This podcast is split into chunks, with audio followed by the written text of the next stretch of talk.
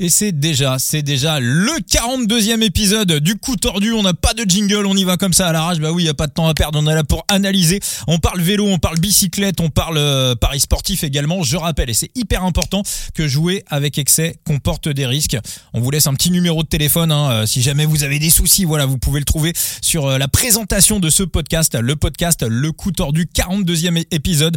On va décortiquer la prochaine classique World Tour qui a lieu ce dimanche 16 avril, c'est l'Amstel Gold Race. Et pour euh, décortiquer tout ça, on a Thibaut qui est avec nous. Ça va mon Thibaut? Eh ben écoute, moi ça va très bien et j'espère que notre invité euh, ça va mieux euh, parce que visiblement il aura bouffé du pavé. Ah, ah tu fais un beau teasing mon Thibaut puisque ouais, je suis super content pour la première fois dans le podcast le, le coup tordu. On retrouve alors déjà on va faire une dédicace à Enzo à Phoenix que vous retrouverez euh, la semaine prochaine pour euh, de, nouvelles aventures. Il est parti faire un petit tour en Grèce et donc voilà bah vous le connaissez, il est hyper présent, hyper actif sur les réseaux sociaux avec son frangin, avec son, son frère jumeau LTDG, la tête dans le guidon. C'est Monsieur Greg alias Grégoire. Ça va mon Greg? On a perdu Grégoire. Il est resté à Bourg-Roubaix, je crois. Allô, allô, allô. Ouais, Greg, tu m'entends ou pas? Ouais, il y a, y a, un pavé qui a coupé l'interférence, c'est pour ça. Mais c'est bon, je suis là, je suis très content d'être là.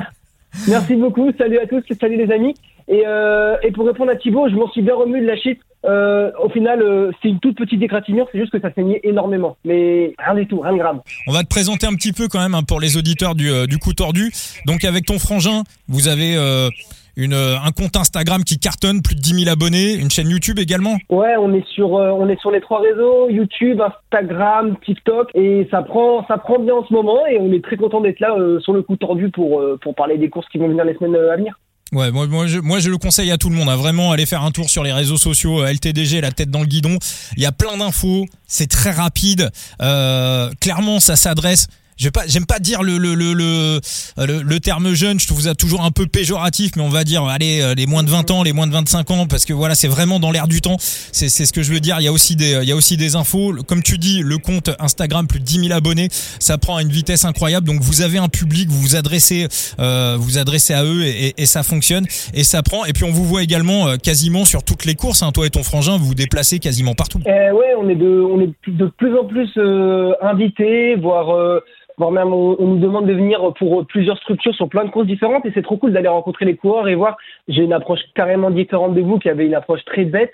Au final, nous c'est l'approche de passionnés et en, suivant l'Instagram, vous suivez euh, bah, vous suivez des, coulisses, vous suivez les courses, vous suivez les résultats, mais vous suivez aussi des aventures. En fait, si vous voulez bouffer du vélo à longueur de journée dans la bonne humeur, faut, faut venir suivre quoi.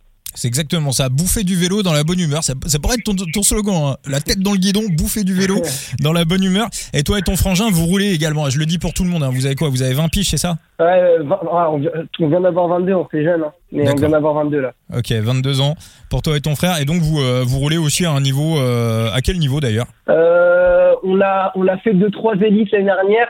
Mais euh, cette année, c'est vrai qu'avec euh, le projet qui prend de plus en plus d'ampleur, on a beaucoup moins le temps de rouler. D'accord. Mais, mais ça, ça roule quand même. Hein. On vous voit euh, sur les, les, les, les, stories Instagram euh, toujours en train de rouler à droite ouais. à gauche.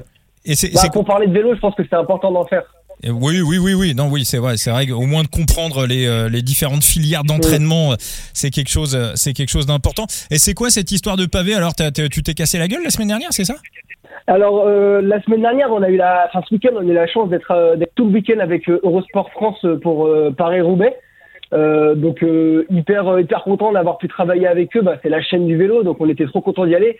Et notre but, c'était d'animer un petit peu les leurs réseaux sociaux et tout au long de la course. Et effectivement, le vendredi, on avait une petite reco d'Arambert à faire pour tout le réseau. Et, euh, et à Rambert, c'est coriace. Hein. On, le pavé, on peut pas comprendre ce que c'est avant d'être allé dessus. Et la trouée d'Arambert, c'est une succession de trottoirs, de pavés mal plats, des trous partout.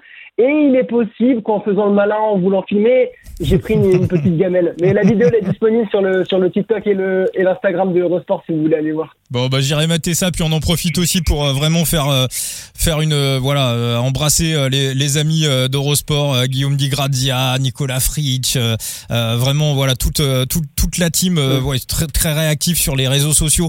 Steve Chanel bien évidemment. Voilà Emmanuel Faure là, là qui qui qui, qui s'occupe de, de de la communication voilà vraiment des gens mais vraiment adorables hyper sympas. Ils prennent les choses par le bon bout comme on les aime. Et, et c'est voilà c'est un vrai kiff de, suivre de suivre le vélo avec euh, avec cette euh, avec cette équipe là, toute la team. Euh, d'Eurosport. Grégoire, Thibaut, on va décortiquer la course qui qui nous attend dimanche, l'Amstel Gold Race.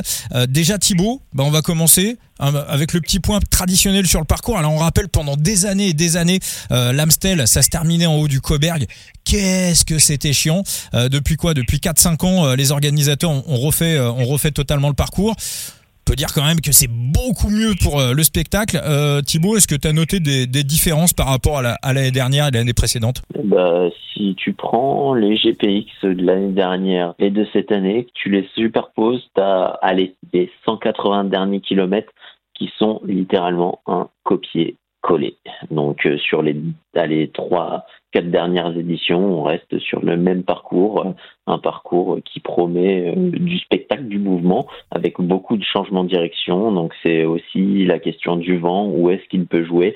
Et euh, bon, on l'a vu au niveau de la startiste, Poggi est au départ, donc à quel point Poggi va peser sur les stratégies de course des uns et des autres? Le petit point météo traditionnel, alors je le dis, on enregistre le podcast le, jeudi soir, la météo peut évoluer le vendredi, le samedi, donc checkez bien toutes les informations avant d'aller poser euh, vos paris.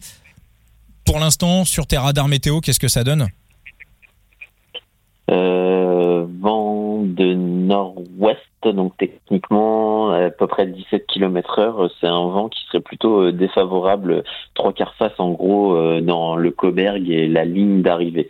Donc euh, ça te situe à peu près le vent sur leur retour euh, où ça peut favoriser peut-être un peu plus d'offensive que sur euh, que sur l'allée avec les principales difficultés du final. J'ai noté aussi possibilité de pluie, non? Euh, Possibilité, mais moi sur mes sur mes radars, je les je les ai pas présentement, donc on va l'exclure en le gardant de côté. Peut peut-être, peut-être que de la pluie. Grégoire, avec ton frangin, est-ce que vous en avez profité un petit peu pour aller aussi euh, rouler un peu dans ces coins-là, franchir la frontière belge ou c'est des terrains que vous n'avez pas encore explorés? Euh, alors euh, moi j'ai eu la chance de faire un stage en Belgique en 2020. C'est là-bas que j'ai commencé le vélo. Et alors moi c'était plus, je roulais plutôt sur les sur les routes autour de The Rise, un peu comme la, la flèche Brabançonne d'hier. Et de toute façon c'est des routes dans les Ardennes où on est tout le temps en prise. c'est soit ça monte, soit ça descend, c'est tout le temps mal plat et on peut passer d'une forêt à une zone exposée au vent directement. Donc euh, attention aux pièges, on sait que c'est des routes étroites et que c'est surtout ça qui va jouer le placement fait tout sur ce genre de course. L'état des routes euh, en, Belgique, tu, l'as, tu, tu trouves ça un petit peu. Euh, alors moi, moi, j'y roule pas en vélo. Hein. moi, je cours, je, je, je, roule pas. Mais euh, pour traîner un petit peu des fois en Belgique en voiture, j'ai l'impression que l'état des routes est, et ça, c'est quelque chose qu'on voit pas à la télé. On voilà, on s'en rend compte une fois sur place. J'ai l'impression que l'état des routes est un petit peu différent qu'en France.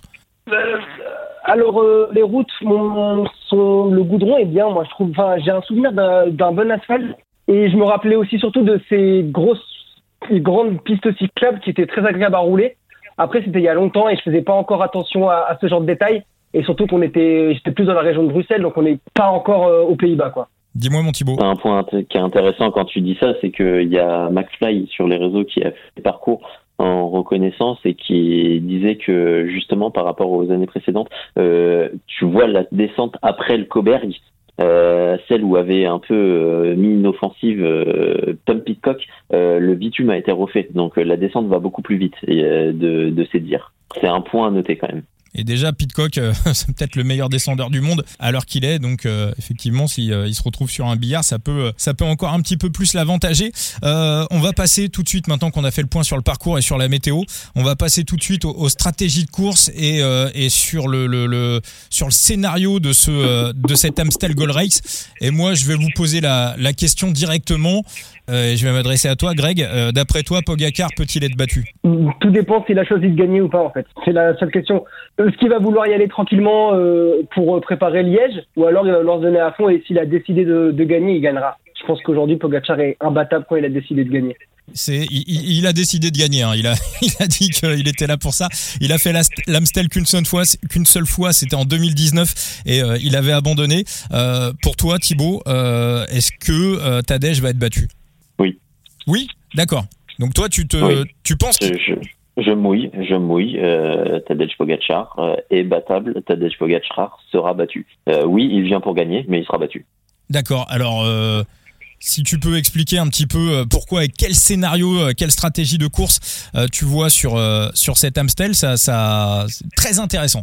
Bah, on sait que les Emiratis techniquement vont rouler pour une victoire de Pogacar, donc même si tu as des scénarios d'anticipation, tu peux raisonnablement penser qu'on ce sera des coups d'épée dans l'eau du fait de la présence de Tadej Pogacar. maintenant, où est-ce que tu peux anticiper Avec ce vent, j'ai tendance à penser que soit tu anticipes de très loin et euh, là, on est sur du, ouais, du, du plus de 100 km, euh, 140 et quelques kilomètres à la sortie de Maastricht, à peu, à peu près là.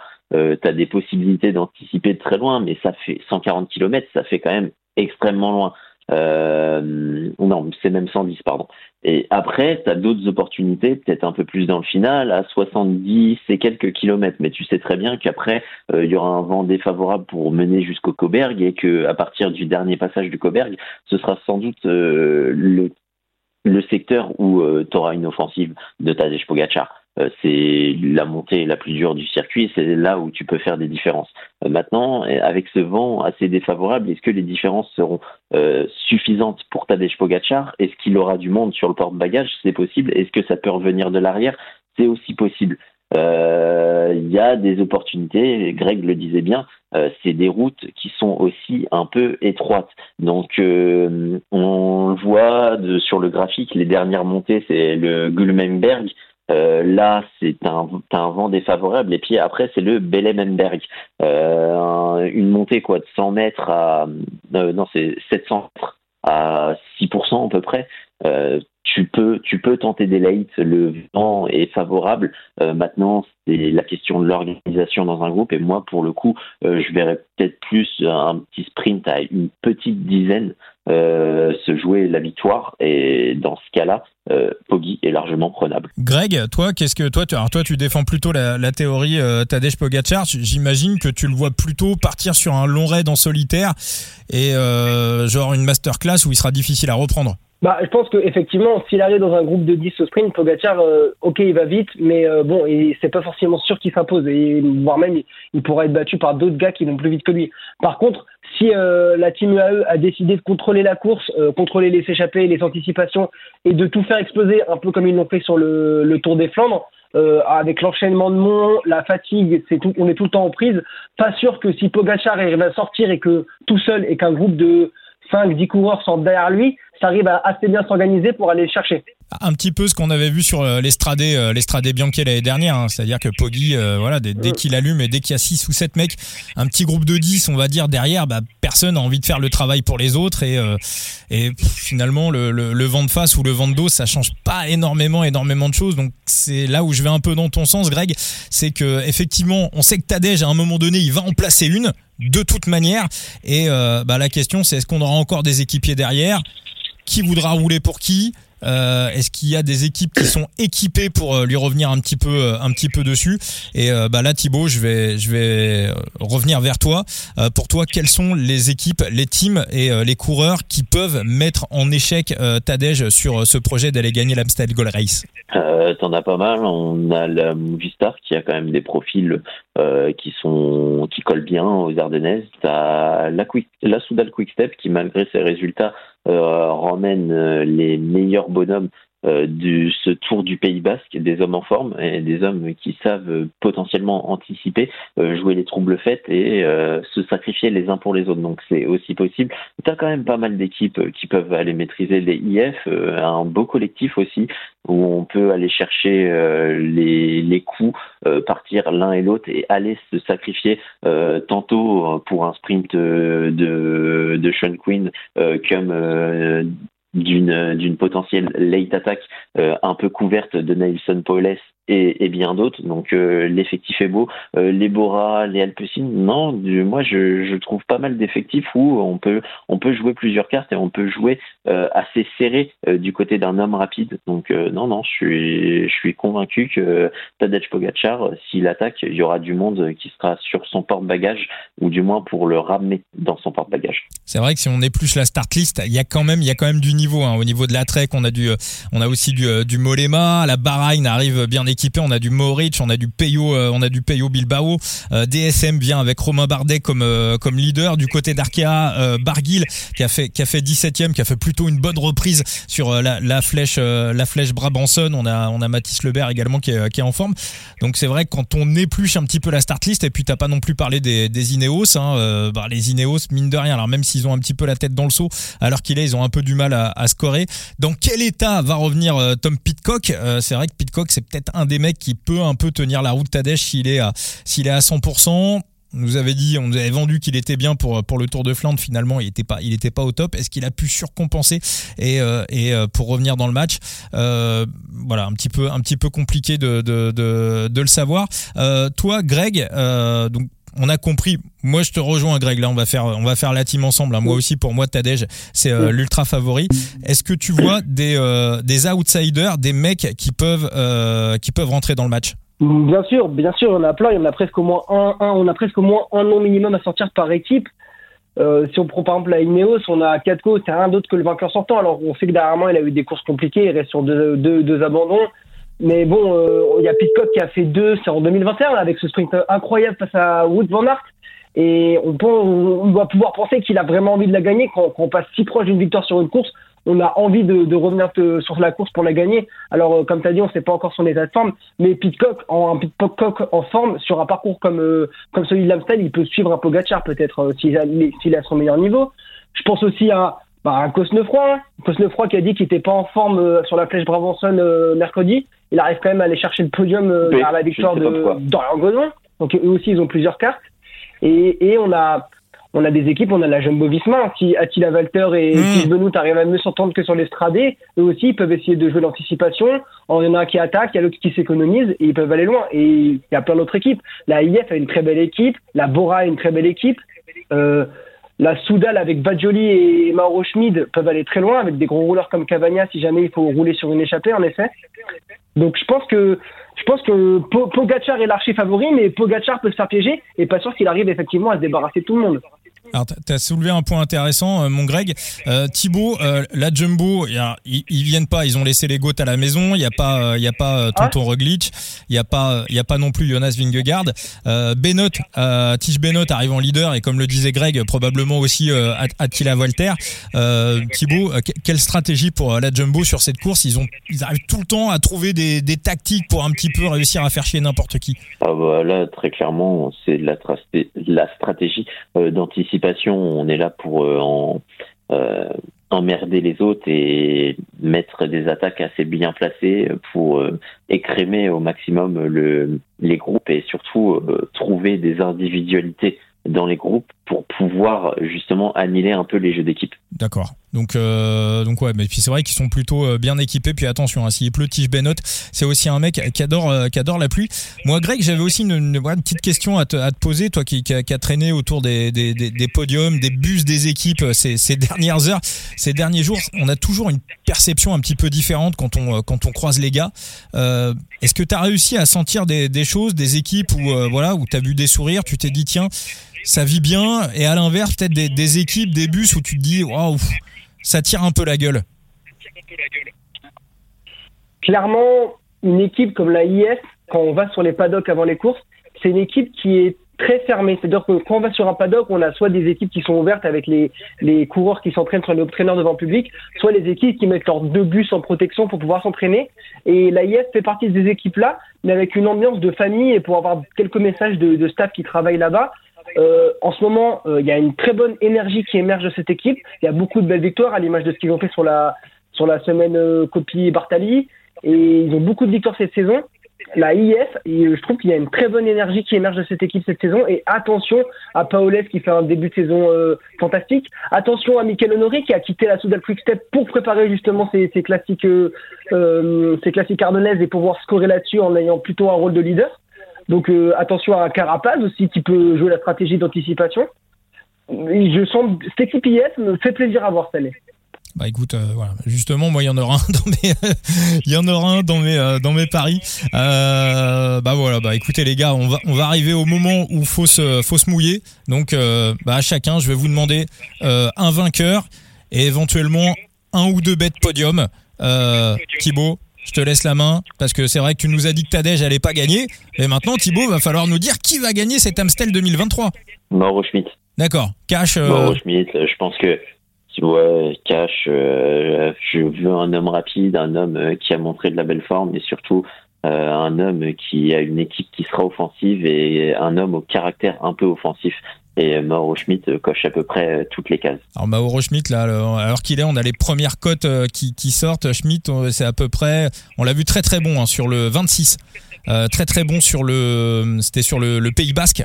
Moi je l'attendais aussi sur la flèche Barbanson, malheureusement il n'a pas été aligné. D'accord, Mauro Schmidt à, à 26.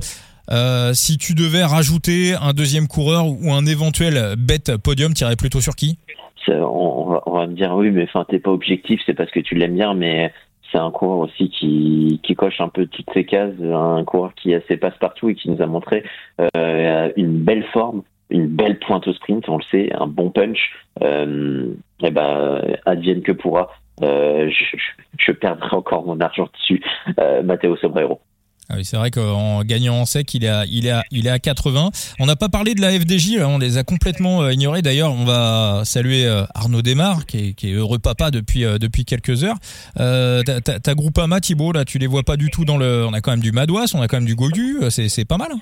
Ah si, ça va être ça va être une des équipes qui va être animatrice et justement c'est peut-être une des équipes euh, qui va être un, un- une sacrée épine dans le pied de Tadej Pogacar parce que pas mal de profils euh, peuvent aller euh, briller sur cette Ardennaise, sur cette Amstel Gold Race et de là à dégager un nom, j'ai pas l'impression que ce sera un bloc derrière un leader comme Valentin Madouas, mais ce sera des opportunités pour pas mal d'individualités et maintenant lequel va tirer les marrons du feu, j'ai du mal à choisir.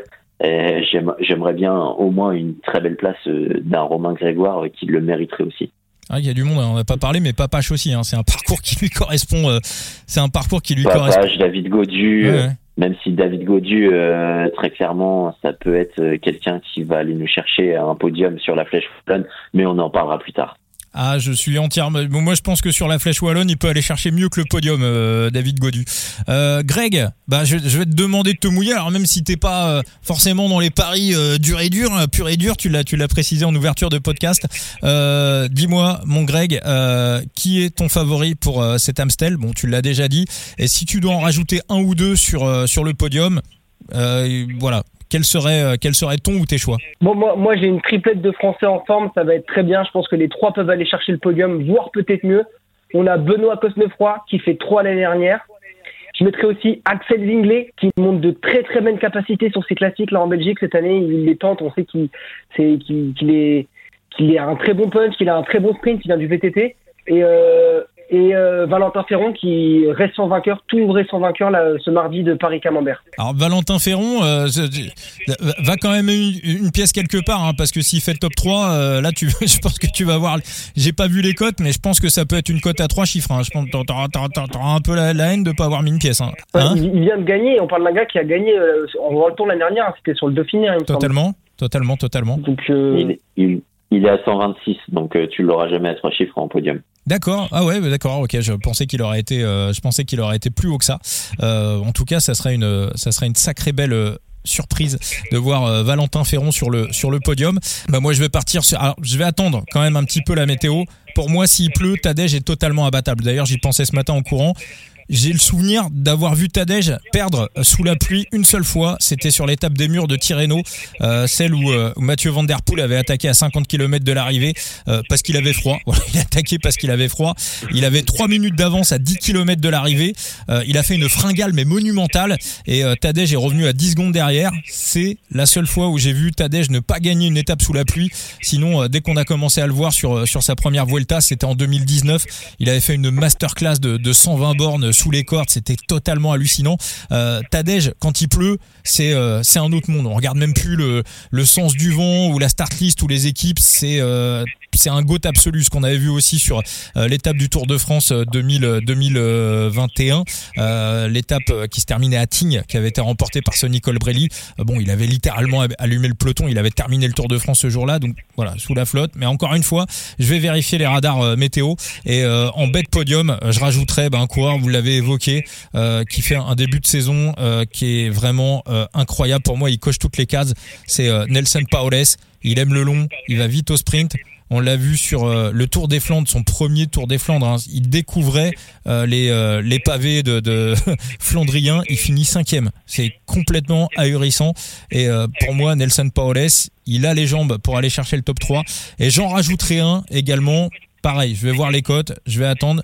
Pour moi, le, le parcours lui correspond totalement. Il a visé les Ardennaises. On l'a pas vu depuis quelques semaines. Je sais pas trop dans quel état il va revenir. C'est Lorenzo Rota. Il aime aussi les parcours qui sont longs. On sait qu'en petit groupe, il a une belle pointe de vitesse. Je vous remercie. Si je peux me permettre pour la pluie. Euh, pour la pluie, c'est t'en as prévu, mais plutôt le matin et l'après-midi. Euh, les radars sont plutôt sur euh, des chances de pluie entre allez, 10 et, 20% Donc, si tu auras sans doute des secteurs mouillés, un sol mouillé, mais les, les coureurs seront techniquement au sec c'est vrai que Tadej, ouais, il faut qu'il faut qu'il pleuve des cordes vraiment pour euh, parce qu'il y a des coureurs qui aiment qui aiment ça. Il y a aussi des coureurs qui euh, qui détestent ça. Euh, Greg, Thibaut, je vous remercie pour ce, ce bel épisode. Eh ben, c'est moi qui te remercie. bah, merci beaucoup pour l'invitation, Vincent. Avec un grand plaisir. Et tu sais quoi, Greg? Je pense qu'on va te retrouver aussi pour le Tour des Alpes, pour le prochain épisode. Eh ben, allez, très bien. Très, très bien. Allez, c'est parti. Nouvel épisode du, du coup tordu qui sera, voilà, qui sera, qui sera dispo très bientôt. Merci à tous les deux. Ciao, ciao. Au revoir.